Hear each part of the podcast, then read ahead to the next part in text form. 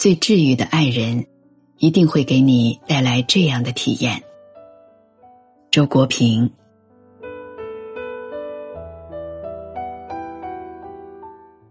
好的两性关系有弹性，彼此既非僵硬的占有，也非软弱的依附。相爱的人给予对方的最好礼物是自由。两个自由人之间的爱具有必要的张力，它牢固但不板结，缠绵但不粘滞。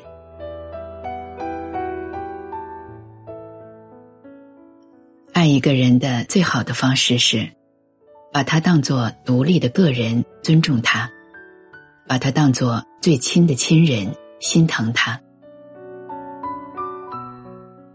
爱一个人，就是心疼一个人。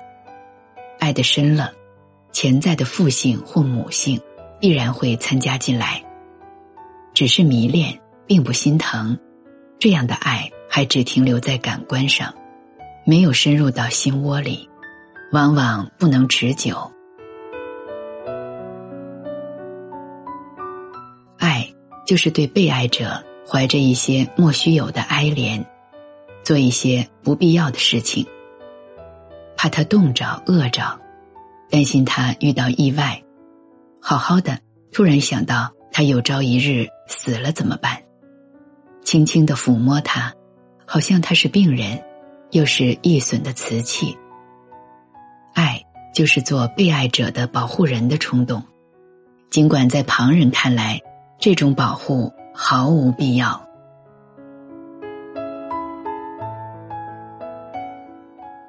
有爱便有牵挂，而且牵挂的似乎毫无理由，近乎神经过敏。你在大风中行走，无端的。便担心爱人的屋宇是否坚固。你在睡梦中惊醒，莫名的便忧虑爱人的旅途是否平安。哪怕爱人比你强韧，你总放不下心，因为在你眼中，他永远比你，甚至比一切世人脆弱。你自以为比世人也比他自己更了解他。唯有你洞察那强韧外表掩盖下的脆弱。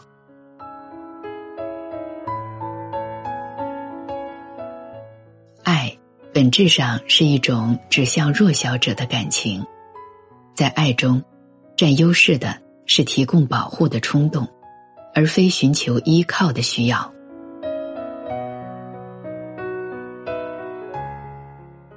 爱就是奉献。如果除去这句话可能具有的说教意味，便的确是真理。准确的揭示了爱这种情感的本质。爱是一种奉献的激情，爱一个人就会遏制不住的想为他做些什么，想使他快乐，而且是绝对不求回报的。爱者的快乐就在这奉献之中。在他所创造的被爱者的快乐之中，最明显的例子是父母对幼崽的爱。推而广之，一切真爱均应如此。可以用这个标准去衡量男女之恋中真爱所占的比重，剩下的就只是情欲罢了。爱是一种了解的渴望。爱一个人，就会不由自主的想了解他的一切，把他所经历和感受的一切，当做最珍贵的财富接受过来，精心保护。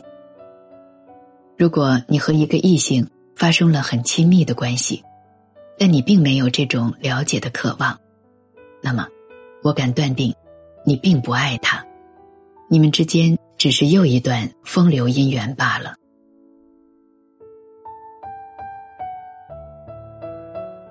在性爱中，嫉妒和宽容各有其存在的理由。如果你真心爱一个异性，当他与别人发生性爱关系时，你不可能不嫉妒。如果你是一个通晓人类天性的智者，你又不会不对他宽容。这是带着嫉妒的宽容，和带着宽容的嫉妒。二者互相约束，使得你的嫉妒成为一种有尊严的嫉妒，你的宽容也成为一种有尊严的宽容。相反，在此种情境中，一味嫉妒毫不宽容，或者一味宽容毫不嫉妒，则都是失了尊严的表现。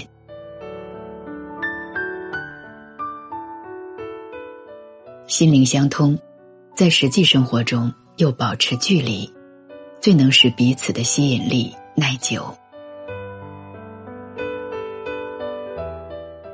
人们常说“爱与死”，的确，相爱到死，乃至为爱而死是美好的。但是，为了爱，首先应该活，活着才能爱。我不愿把死浪漫化。使爱我的人感到轻松，更加恋生，这是我对爱的回赠。